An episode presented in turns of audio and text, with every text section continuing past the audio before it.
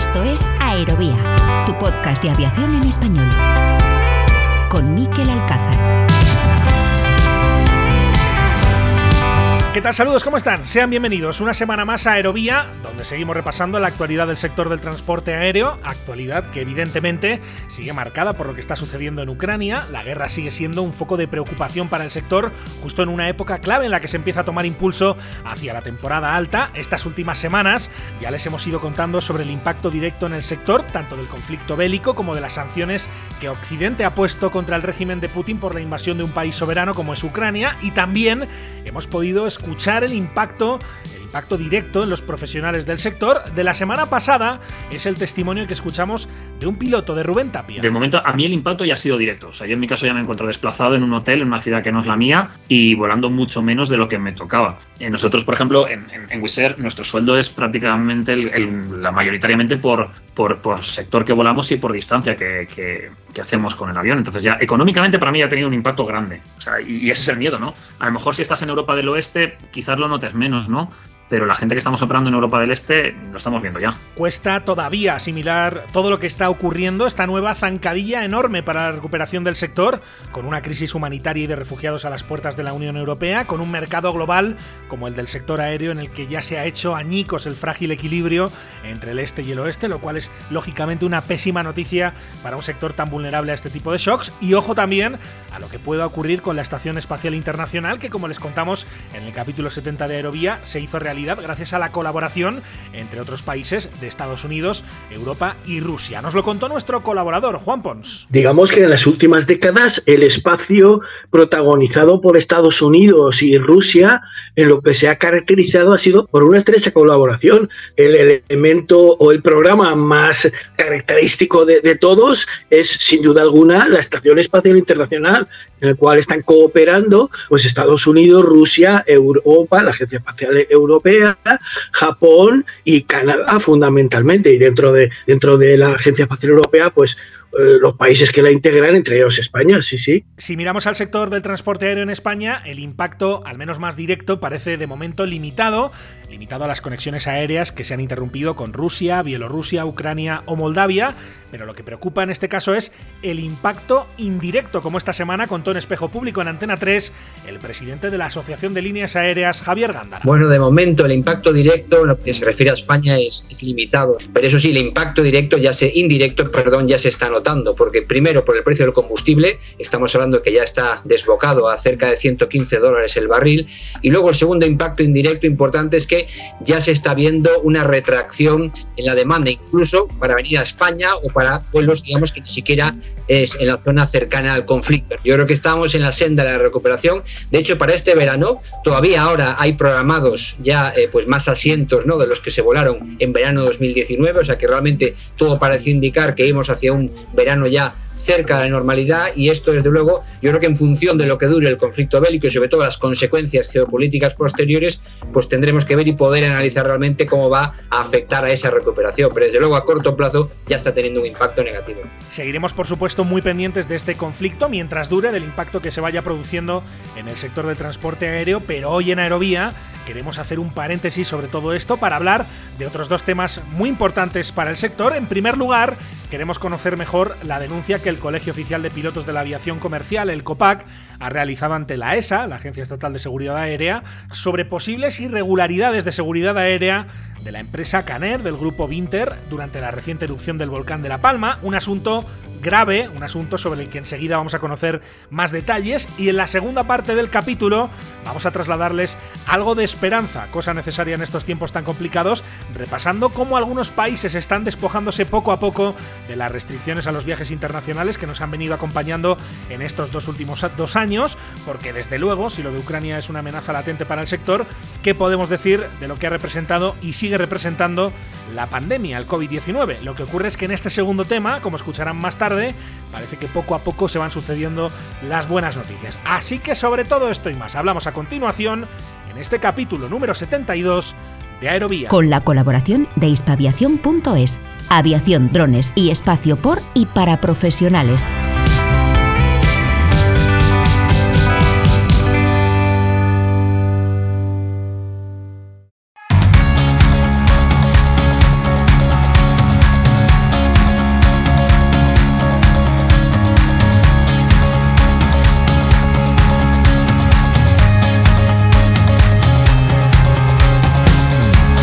¿Todavía no formas parte de la comunidad de seguidores de Aerovía? Búscanos en facebook.com barra aerovía podcast y síguenos en Twitter en nuestro perfil arroba aerovía podcast.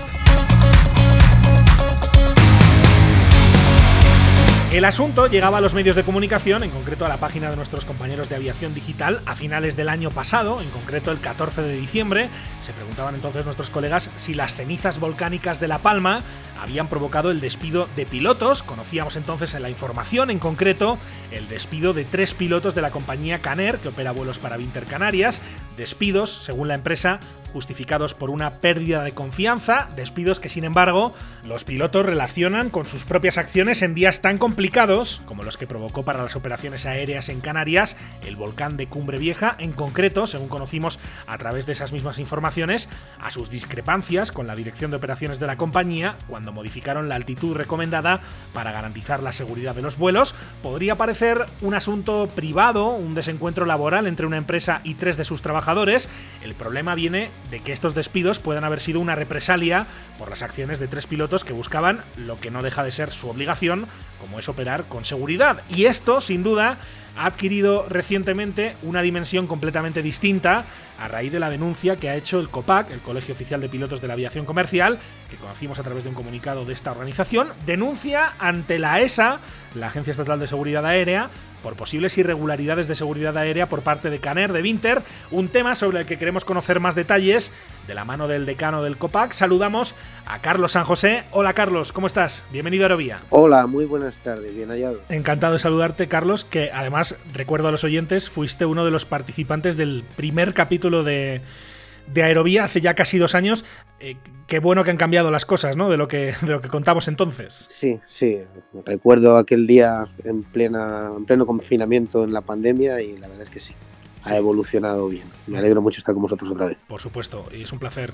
Es un placer saludarte, aunque el tema que tenemos para tratar en esta ocasión, Carlos, pues seguramente tampoco es el más agradable, ¿no? Y tiene que ver con esa denuncia que habéis presentado ante la Agencia Estatal de Seguridad Aérea, que ¿en qué se fundamenta, Carlos? Sí, el Colegio Oficial de Pilotos ha denunciado a una compañía aérea ante la Agencia Estatal de Seguridad Aérea a requerimiento de la propia agencia para que investigue la política de seguridad de, de esta compañía y en especial la, aplicación del reglamento de cultura justa.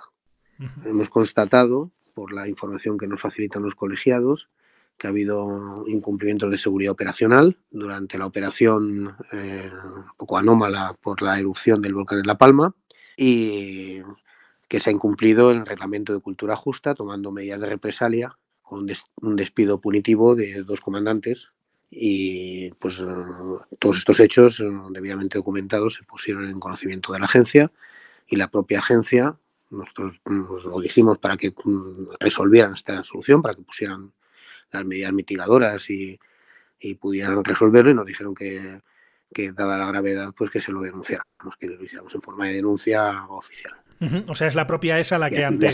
Es, la propia ESA, Carlos, la que ante vuestro eh, aviso, digamos, os instan a hacer una denuncia eh, pública, ¿no? Sí, sí, correcto, correcto. La propia ESA la que nos, la que nos insta a, dar forma, a reunir toda la información y facilitárselo en forma de denuncia.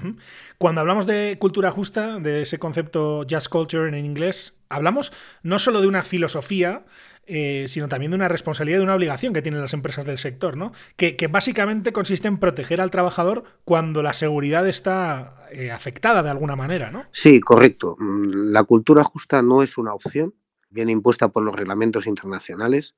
Todo esto viene, su origen en la Organización de Acción Civil Internacional, que como sabéis depende de la ONU, de Naciones Unidas, y en su consejo están representadas todas las naciones. Eh, se traslada allí la soberanía nacional, o sea, es muy difícil que tome una decisión y a pesar de ello, pues desarrollaron el anexo 19 al convenio de Chicago sobre la gestión de la seguridad operacional y los sistemas de, gestión de seguridad que responde pues a las últimas investigaciones de, accidentes aéreos y de por dónde está evolucionando la industria en el sentido de eh, que las, las distintas agencias de seguridad controlen a los gestores y cómo se gestiona eh, la compañía y cómo eso afecta a la seguridad operacional. Se establece una serie de responsabilidades y en, ese ámbito, en, ese, en, ese, en del juego, en las que se establecen responsabilidades más allá del comandante de aeronave, eh, a los gestores de las, de las, empresas, se establece el, concepto de cultura justa. El concepto de cultura justa tiene varias, varias aplicaciones, pero una muy concreta eh, que tiene que ver con el sistema de reportes, que es una de las piezas básicas de la, seguridad operacional moderna del siglo XXI. Todos los que trabajamos en líneas aéreas, no solo pilotos, pilotos o un mecánico o un oficinista, tiene la obligación de reportar cualquier hecho que observe que pueda tener una repercusión a su juicio en la seguridad operacional y tiene la obligación de hacerlo. Y el término cultura justa garantiza que esos empleados que reportan lo que ven y que a su juicio puede, puede ser peligroso, no sufran represalias por reportar. Y eso es un, pilar básico de la seguridad operacional, que es que de la OACI pasa a EASA en Europa, de EASA a los países. Todos los países han reflejado en sus legislaciones para todas las organizaciones. Esto es algo que no solo para líneas aéreas o para operación, sino para cualquier organización relacionada con la acción civil. La propia ESA tiene su plan de reportes y, cualquier organización. Y en particular las compañías aéreas tienen que tener su plan de reportes, que luego van todos a un banco internacional de reportes y tienen que garantizar la cultura justa. Tienen que garantizar que todos los empleados reporten y que no sean perseguidos por ello. Y este es uno, uno, de los pilares básicos en que se pone en cuestión, porque si, si una de las razones que puede haber interferido en estos despidos punitivos que se han agregado falta de confianza son los reportes, como parece ser, pues se pone en cuestión el sistema completo, porque cualquier otro empleado, sea piloto o no, en particular cualquier piloto, cualquier comandante que tiene la obligación de hacer un reporte, eh, pues si eso va a tener consecuencias en su, en su trabajo, pues, eh, pues lo va a pensar. En otras eh, palabras, Carlos, y sin dar detalles que tal vez no podemos dar en esta conversación aquí en Aerovía, pero hay pilotos, en este caso dos pilotos, que reportan, eh, que informan, hacen una notificación de que no se están, o que se está poniendo en peligro la seguridad, o, de que lo que se está buscando por parte de la compañía no cumple con los estándares de seguridad que se requieren para una compañía que, por cierto, además vuela con pasajeros en, en las Islas Canarias, y el despido posterior, digamos, se, dice que es por falta de confianza, pero en realidad parece que, digo parece, porque esto es lo que luego entiendo que se va a investigar, hay una relación directa entre que esos empleados, entre que esos profesionales hagan esas notificaciones y su destino, como en este caso se ve, que es un despido. Eh, sí, como bien dices, no es momento de entrar en detalle, ni el lugar, pero mm. eh, un comandante, por encima de todo, tiene dos prioridades. La primera es el máximo responsable de la seguridad de la aeronave, los pasajeros y, la carga, en este caso pasajeros. Y por lo tanto, todas sus decisiones en su ejercicio profesional eh, tienen que tener eh, por encima de todo la seguridad de los pasajeros. Y no puede eh, ser represaliado por las decisiones que tome para, para garantizar la seguridad de los pasajeros, según su criterio profesional. Entonces, una, una, esto no puede ponerse en cuestión el mero hecho de que, de que dos comandantes hayan sido despedidos alegando simplemente falta de confianza y relacionado con decisiones tomadas en el ejercicio de su función como comandantes y de reportes, que también es otra obligación, son las dos obligaciones que tiene el comandante, garantizar la seguridad y reportar cualquier cosa que le parezca que atenta contra la seguridad. Son dos obligaciones del comandante. Y si por cumplir sus obligaciones eh, recibe un despido punitivo, se pone en cuestión todo el sistema de seguridad aérea. El simple hecho que se haya producido, independientemente de que luego eh, las consecuencias prácticas que pueda tener a largo plazo, que puede eh, desestimarse o no desestimarse, el daño ya está hecho. El daño ya está hecho y es muy grave, porque es un atentado directo contra una de uno de los pilares básicos, que es el sistema de reportes, y contra la autoridad del comandante en el ejercicio de sus funciones, es decir, contra la seguridad de los pasajeros. Quien se está poniendo en peligro aquí es a los pasajeros con, con estas acciones. Digamos que en este caso la denuncia del COPAC no va en relación con esos despidos concretos, sino eh, evidentemente por el mensaje que se le envía a los profesionales de cuidado con lo que reportáis, cuidado con lo que decís, porque os puede costar el puesto de trabajo y eso, como decimos, es un pilar fundamental del transporte aéreo en la actualidad. ¿no? Correcto, correcto. Entonces, por eso eh, yo creo que la Agencia de Seguridad lo entendió así. Mm, se trasladó tanto a la agencia como a la Dirección General de Aviación Civil.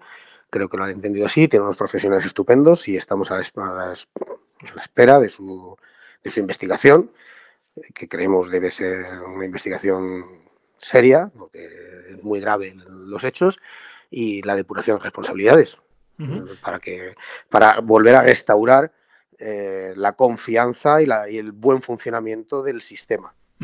Vosotros, Carlos, en este proceso de, presentar la denuncia, en estas conversaciones con la ESA, ¿en algún momento estáis en comunicación con la propia empresa? ¿Habláis con Canair? Eh, ¿Les trasladáis vuestra preocupación o hacéis todo a través de la agencia? Eh, nosotros hemos recibido la información de nuestros colegiados. Nosotros mm, trabajamos habitualmente con la agencia y, como digo, en nuestras conversaciones, pues lo hemos dicho, y está pasando esto.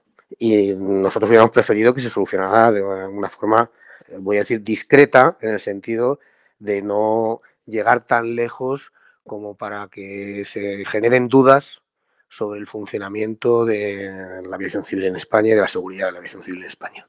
Pero no ha sido así, no se ha podido resolver de esa forma y, la propia agencia, entre la gravedad de los hechos, pues nos ha pedido que, denunciemos. Y ahora a lo que estamos es a, expensar del resultado de la, de la investigación, como no puede ser de otra manera. Eso te iba a decir, porque ¿cuáles son los eh, resultados que se pueden esperar de esto? Si la investigación efectivamente encontrase que esto ha ocurrido, que esto es así, ¿a qué se exponen, eh, en este caso, en pues Canal? eso es una decisión de la agencia. Eso es una decisión de la agencia. La agencia es quien tiene que ahora, digamos, actuar y tiene toda la información. Nosotros simplemente actuamos como receptores de una información que comprobamos y cuando la hemos comprobado se la notificamos. Eh, ellos eh, la reciben, nos piden que le demos esta forma de denuncia, pues se la damos y a partir de ahí son ellos los que tienen que, actuar. Es ahora la agencia quien tendrá que decidir primero qué ha pasado y luego qué hace. Y, ya está, y actuar. Lo principal y lo que todos deseamos es que se restaure eh, la confianza en el sistema, que todos los profesionales que operamos en aeronaves españolas volvamos a recuperar la confianza de que cuando reportamos o cuando tomamos una decisión eh, no se van a tomar medidas punitivas contra nosotros y, que ningún profesional deje de hacer un reporte pensando en que eso le puede afectar a su, a su puesto de trabajo, porque entonces nos cargamos todo el sistema de reportes y es una pieza básica de la seguridad aérea en España. Eh, entonces hay que restaurar esa confianza de los profesionales en, en, el sistema. Decías, Carlos, que no, no, queríais llegar a este punto, no, no era vuestra intención tratar este tema de esta forma, lo querríais haber hecho seguramente de una forma más discreta, eh, sin levantar los focos que, por ejemplo, hemos visto además en los medios generalistas, como sobre todo en Canarias, evidentemente, porque esta compañía opera vuelos para Winter, que es una compañía clave en, en esa comunidad. Em, llegados a este punto, ¿Cuál es una buena solución de este problema? Pues una buena solución es, como digo, restaurar la confianza hay que restaurar la confianza. ¿Y eso cómo se hace, Carlos? Se, basa, se basa, en la confianza. Eh, los pasajeros, cuando se suben a un avión, confían en el comandante que va al mando. Y confían en que por encima de cualquier otro tipo de criterio económico o, empresarial, va a primar la seguridad en, sus decisiones. Y no todo lo que, lo que va a decidir va a ser por la seguridad de su pasaje. Y eh, esa confianza, tanto de los pasajeros como de los propios profesionales, tiene que restaurarse. Y, el sistema tiene que recuperar confianza. Porque los reportes que se hacen a las compañías se hacen eh, para mejorar el sistema, dentro de un sistema nacional de, reportes de seguridad y con un procedimiento muy, muy que, habrá que revisar probablemente para que estas cosas no sucedan.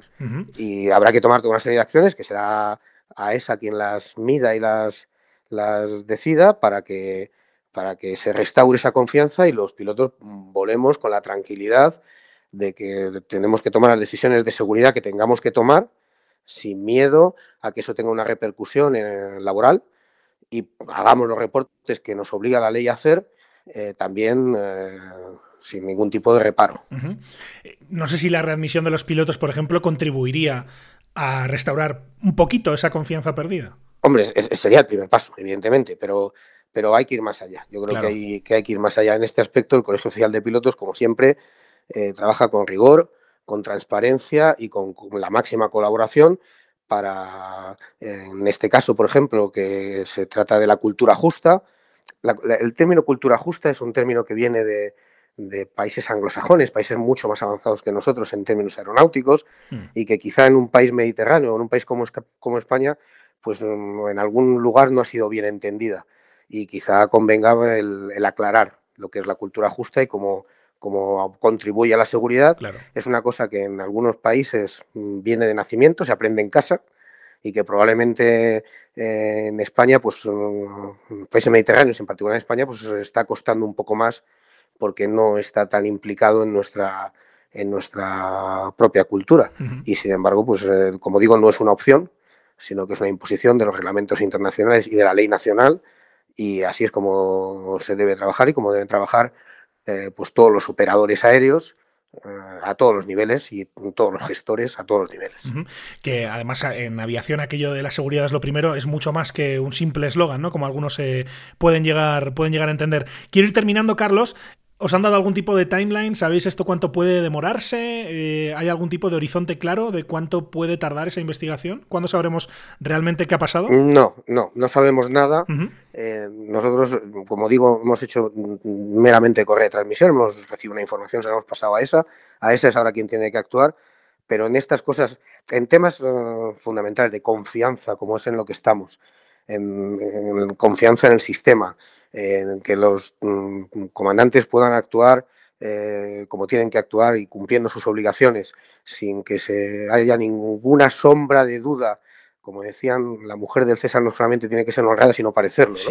Pues que no haya ninguna sombra, la menor sombra de duda respecto al alcance que puedan tener sus decisiones y sus reportes, y se reporte, se reporte mucho y se reporte bien, se reporte con confianza, conviene que se resuelva cuanto antes.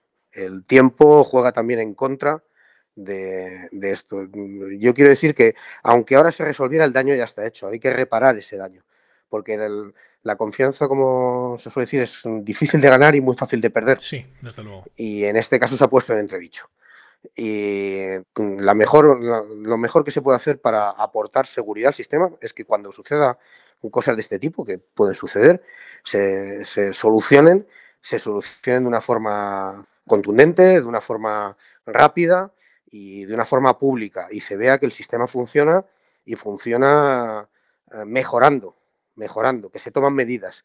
En lugar de intentar taparlo, que, se toman medidas para mejorar. Y en este sentido, pues pueden contar siempre con la colaboración del Colegio Oficial de Pilotos para, para implementar las medidas que sean necesarias y los planes que sean necesarios de mejora, para, porque hay mucho ámbito de mejora en la cultura en general de aeronáutica, en, la cultura justa, en estos conceptos, hay mucho ámbito de mejora en, muchos sitios. y creo que es, que es, bueno que lo desarrollemos entre todos. Eh, en otros ámbitos se habla a veces de, la importancia de un castigo ejemplar. ¿Ayudaría un castigo ejemplar en, esta, en este caso? Nosotros no somos partidarios de ejemplarizar nada, sino mejor de, de implementar eh, medidas mitigadoras de los riesgos. Está claro que se ha manifestado un riesgo en nuestro país. Era esperable. En los países mediterráneos el término cultura justa y este tipo de, la, aviación moderna, la aviación del siglo XXI, que funciona con unos parámetros eh, muy diferentes de, las costumbres arraigadas en, el siglo XX, pues eh, es normal que haya roces y lo que hay que hacer es solucionarlo poner las medidas mitigadoras eh, y que se note que todos los que participamos, tanto los pasajeros como los, los comandantes, los pilotos, notemos que, se ha robustecido el sistema y que se ha mejorado. Y ya la, asunción de, de, responsabilidad, de la distribución de responsabilidades corresponde a la agencia que es quien tiene que tomar las medidas y, y, es quien tiene esa responsabilidad y esas atribuciones. Carlos, eh, no quería terminar esta entrevista sin preguntarte por cómo está la situación de los pilotos en este 2022, que ya estamos, eh, iba a decir iniciando, ¿no? Ya estamos en el tercer mes, ya, ya ha tomado carrerilla, veníamos de dos años muy complicados por la pandemia y ahora está ya este conflicto en Europa que me imagino que os preocupa, ¿no? ¿Cómo, ¿Cómo está la cosa? ¿Cómo está la situación de cara a esta próxima temporada alta? Bueno, pues la temporada pintaba muy bien, parecía que la pandemia pues iba dejándose atrás, se estaban recuperando, se están recuperando a día de hoy niveles mm, de operación importantes, de ocupación no tanto, pero de operación sí, y al fin y al cabo a los pilotos mm, nos interesa que las compañías ganen dinero, pero nos interesa volar también. Claro. Y nosotros estamos trabajando más, aunque somos conscientes de que los beneficios de la compañía van detrás, pero la operación sí que se estaba iniciando con fuerza, prácticamente recuperando los niveles prepandemia o acercándonos con unos porcentajes bastante altos. Y ahora la erupción del, de, la guerra de Ucrania, pues todavía no hemos valorado el impacto que, pueda tener. Las noticias son inciertas. Eh, estamos viendo hoy un embargo de combustible o de petróleo por algunos países. Eh, eso elevará los precios tendrá una, influencia económica a todos niveles en la sociedad y a ver cómo esto se refleja luego en los desplazamientos y en los vuelos. Mm, eh, todavía es pronto para, para evaluarlo y ha sido un, un, elemento que no esperábamos en, hmm. en, este momento, ¿no? en la recuperación. Entonces habrá que evaluar cómo, cómo afecta y reaccionar y adaptarnos para, para dar lo mejor de nosotros mismos, como todos los días hacemos cuando nos suena bien. Desde luego. Y que además, eh, y esto lo hemos venido contando las últimas semanas aquí en Aerovía, que si algo ha demostrado la aviación es que es un sector que, aguanta, que aguanta todos los golpes. Este es uno claramente que nadie esperaba hace apenas unas semanas y habrá que ver, y lo seguiremos desde luego en este podcast, cómo evoluciona la situación en las eh, próximas semanas, en los próximos meses. Ha sido un placer y lo es siempre charlar con Carlos San José, que es el decano del Colegio Oficial de Pilotos de la Aviación Comercial, del COPAC. Carlos, muchísimas gracias por estar nuevamente en Aerovía y hasta pronto. Estamos en contacto, que vaya muy bien. Nada, muchas gracias a vosotros y nuestros mejores deseos para, el pueblo de Ucrania que lo está pasando mal. Claro que sí. Y ahora lo que se van a iniciar son vuelos de, ayuda y de humanitarios a, a Ucrania que ya se están, ya se están, ya estamos participando en ellos los pilotos españoles. Que, que, lo decimos siempre aquí, que la aviación es en estos casos también cuando se ve también el valor que tiene, lo tuvo en la época de la pandemia, lo contamos mucho eh, aquí y lo estamos volviendo a ver en estas semanas tan difíciles en, en esa parte del continente europeo. Carlos, muchísimas gracias por todo, que vaya muy bien. Nada, gracias a vosotros y un saludo a toda la comunidad aeronáutica.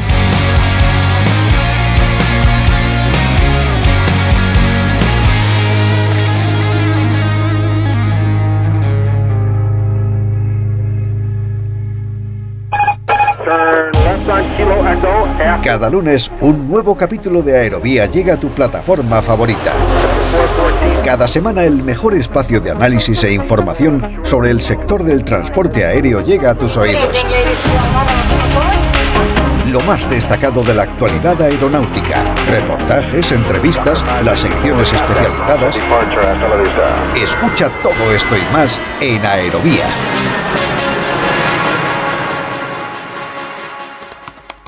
¿Quieres contactar con nosotros? Escríbenos a info.aerovía.net.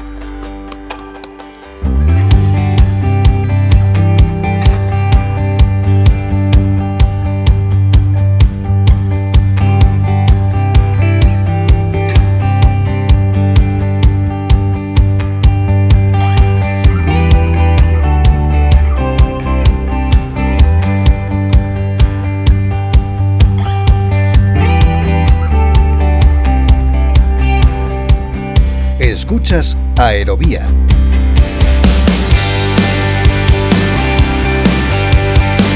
Ya con otro tema radicalmente distinto aquí en Aerovía. Les decía en el arranque que queremos trasladarles algo de optimismo en este tramo final del capítulo, porque si lo de Ucrania preocupa y atemoriza, lo cierto es que parece que el sector quiere dejar atrás el otro gran asunto que le ha condicionado durante más de dos años.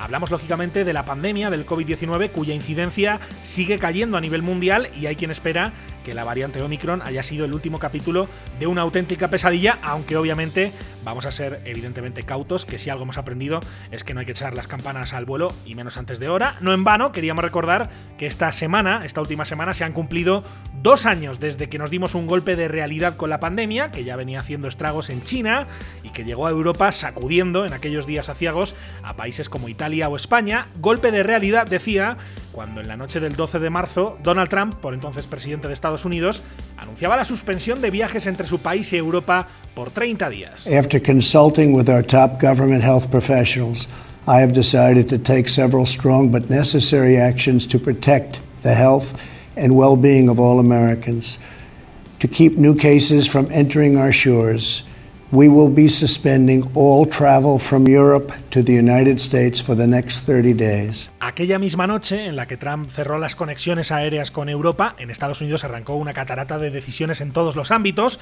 desde restricciones en las escuelas a, por ejemplo, la suspensión de la temporada de baloncesto de la NBA. Estados Unidos empezaba entonces a recorrer con algunos días de diferencia el mismo camino que ya se seguía en la mayoría de países de Europa. Unos días más tarde, de hecho, el 15 de marzo, arrancaba el confinamiento en España. El mundo entero bajo la para tratar de hacer frente a un enemigo desconocido del que apenas contábamos con información fiable. Aquello supuso el mayor golpe a la industria del transporte aéreo que se recuerda. Apenas un par de meses después, en mayo, empezamos a dar cuenta de todo aquello aquí en Aerovía. Recordarán los oyentes más antiguos cómo durante meses hablamos casi exclusivamente de cómo estaba impactando la pandemia en este sector. Por suerte, con el paso del tiempo, pudimos empezar a contar noticias más positivas y hoy, más de dos años después de aquel doloroso cierre global, la situación afortunadamente ha cambiado, ha cambiado mucho hasta el punto de que esta semana pasada un país como Irlanda ha dejado atrás las restricciones que todavía mantenía y por decirlo de alguna forma, ahora ese país se sitúa en la normalidad que conocíamos antes del COVID-19 y lo destacable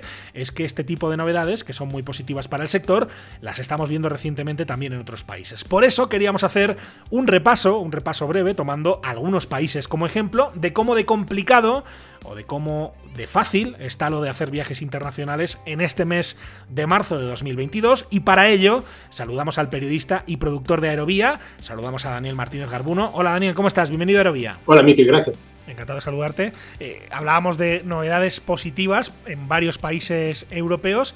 Eh, Irlanda en este caso se suma a una lista en la que ya hay otros países en los que no se pide absolutamente nada ni para quien entra ni para quien sale, estén vacunados o no. Exacto, ¿no? Ya son unos cuatro o cinco países en Europa que ya reabrieron sus fronteras como si estuviéramos otra vez en 2019. Además de Irlanda, pues está Islandia, Noruega y está Hungría. Y bueno, eh, hay varios países a nivel mundial que también se están sumando a esto conforme la pandemia va cediendo y estamos entrando a la fase de pospandemia. Irlanda, que desde el 6 de marzo no pide ningún requisito, se suma a Islandia, que ya puso esa medida el 25 de febrero y antes lo hizo incluso Noruega el 12 de febrero.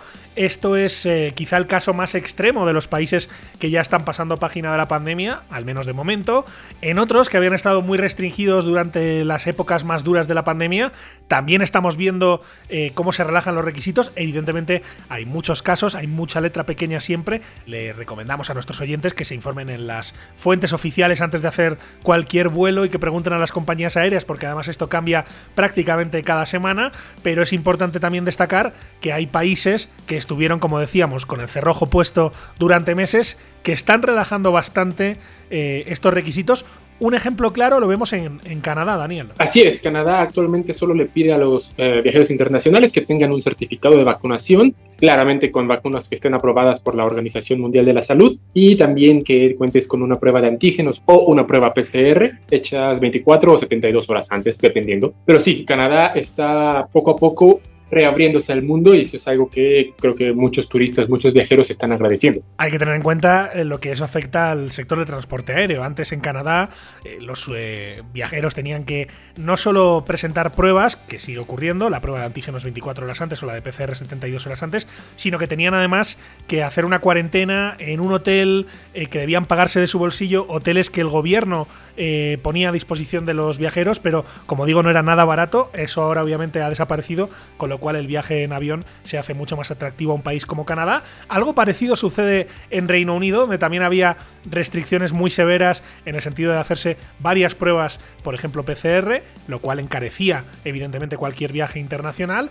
Reino Unido que mantiene un poco ese esquema de los semáforos, de la luz roja, luz naranja, luz verde.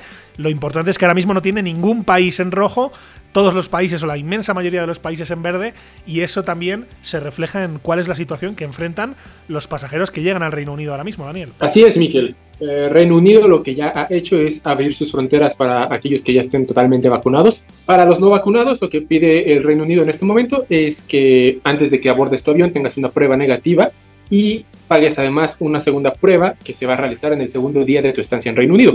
Sin embargo, eh, en comparación con lo que teníamos hace tres meses, es un gran cambio por parte del Reino Unido. Y otro país, Daniel, que ha hecho cambios en este mismo sentido y que además estuvo fue uno de los países más restringidos durante lo peor de la pandemia, es Australia. Exacto.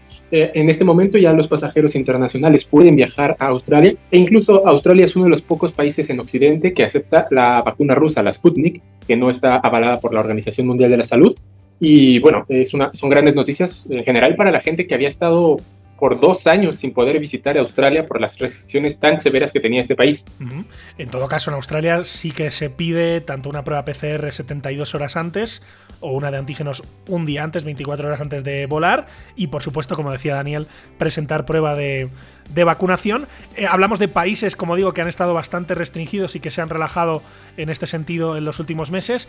Alguno también se ha relajado, pero no tanto, como por ejemplo Argentina, que es uno de los países de América Latina, Daniel, que más restricciones ha tenido durante toda la pandemia. E incluso era algo que durante 2020 y 2021 las asociaciones de aerolíneas aquí en América Latina estuvieron recalcando mucho que el cierre de, Argentina y de otro país, por ejemplo Chile, iba a tener consecuencias muy negativas. Pero bueno, en este momento lo que Argentina pide a los viajeros internacionales es contar con una declaración jurada.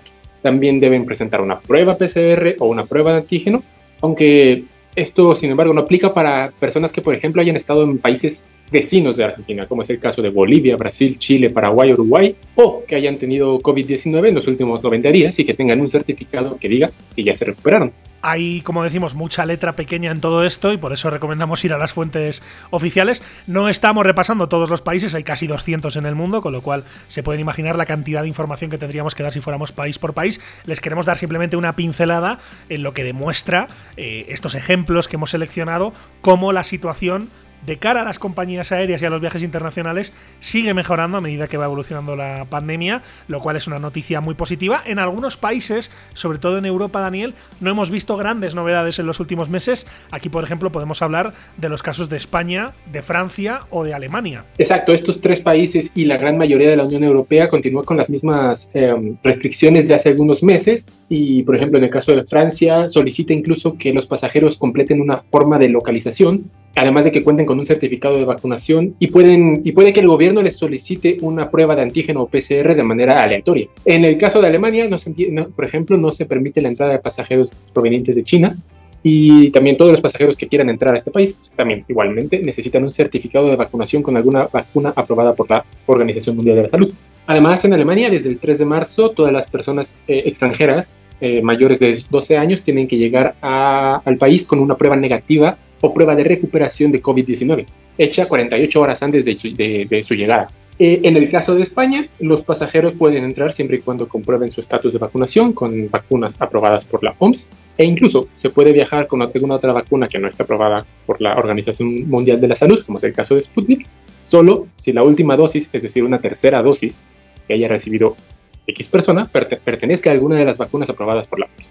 No hay grandes cambios, por tanto, en estos países europeos, es un poco la tónica habitual en el viejo continente. Hay otros países, como por ejemplo Estados Unidos, donde también hay una línea continuista en los últimos meses. Exacto, ya desde hace varios meses Estados Unidos solicita una prueba PCR o antígeno negativa de, eh, hecha 24 horas antes del vuelo.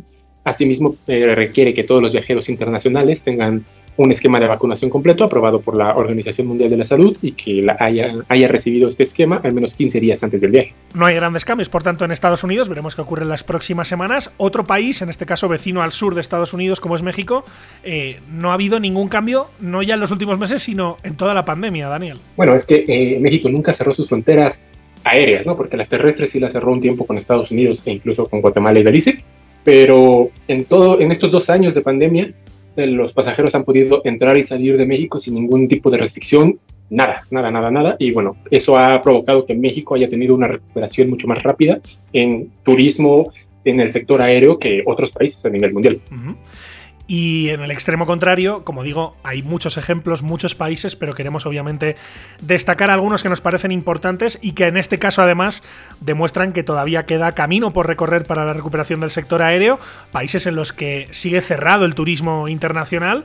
Un ejemplo, evidentemente, lo encontramos en China, Daniel. Exacto, China es uno de los pocos países a nivel mundial que todavía no permite la, entrada de personas extranjeras, salvo que cuenten con algún tipo de permiso especial, como fue en el caso de las Olimpiadas de invierno hace un par de semanas.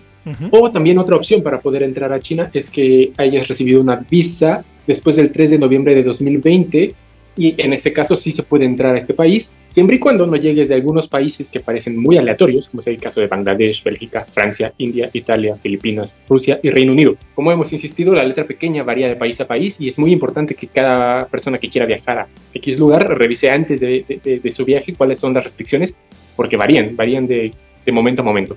En el caso de China, lo decíamos, entra muy poquita gente. Los pocos que entran bueno, aparte de tener que presentar prueba de PCR y anticuerpos 48 horas antes, se exponen además a, al llegar, pasar un screening y que te puedan enviar a instalaciones del gobierno o a tu domicilio para realizar una cuarentena vigilada de entre 14 y 21 días según la, región, eh, lo cual pues evidentemente elimina cualquier opción eh, de viaje turístico que además como decimos no está permitido.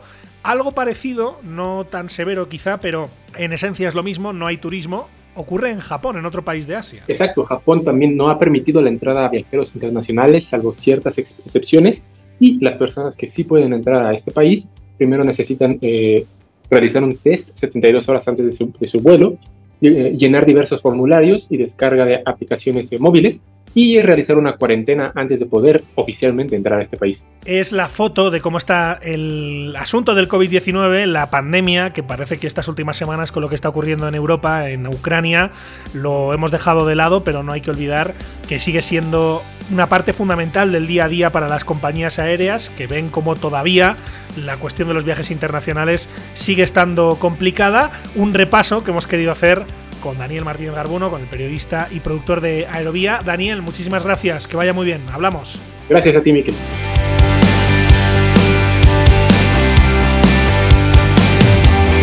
Llegamos al final de este capítulo en Aerovía. Esta misma semana nos encontramos de nuevo en punto de ruta con nuestro espacio de opinión semanal entre capítulo y capítulo de Aerovía. Y por supuesto, la próxima semana, el lunes, nos presentaremos puntuales a nuestra cita con todos ustedes. Mientras tanto, recuerden que pueden encontrarnos en hispaviación.es, en www.aerovía.net, así como en facebook.com barra podcast, en los perfiles en las redes sociales de Hispaviación y también en Twitter, en nuestro perfil Aerovía Podcast. Además, como siempre, pueden suscribirse, si no lo han hecho ya, en cualquiera de las principales plataformas en las que se puede escuchar Aerovía. Estamos en todas las importantes, en Spotify, en iTunes, en Evox, en TuneIn, en Podbean, etcétera, etcétera. Así que donde quiera que nos escuchen, donde quiera que estén suscritos, no olviden que valoramos mucho cualquier comentario, sugerencia o crítica que nos hagan llegar por cualquiera de las vías de contacto que tienen a su disposición. Muchísimas gracias por estar ahí y hasta la próxima.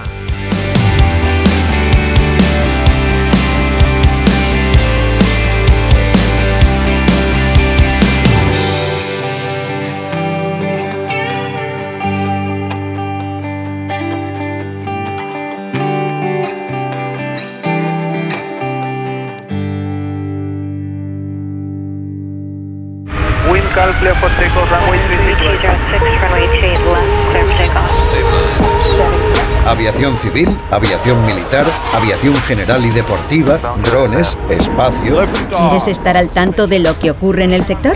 No olvides seguirnos en tu plataforma favorita. En Apple Podcast, Spotify, Evox, Podbean, Tuning y más. Busca Aerovía, tu podcast de aviación en español y suscríbete.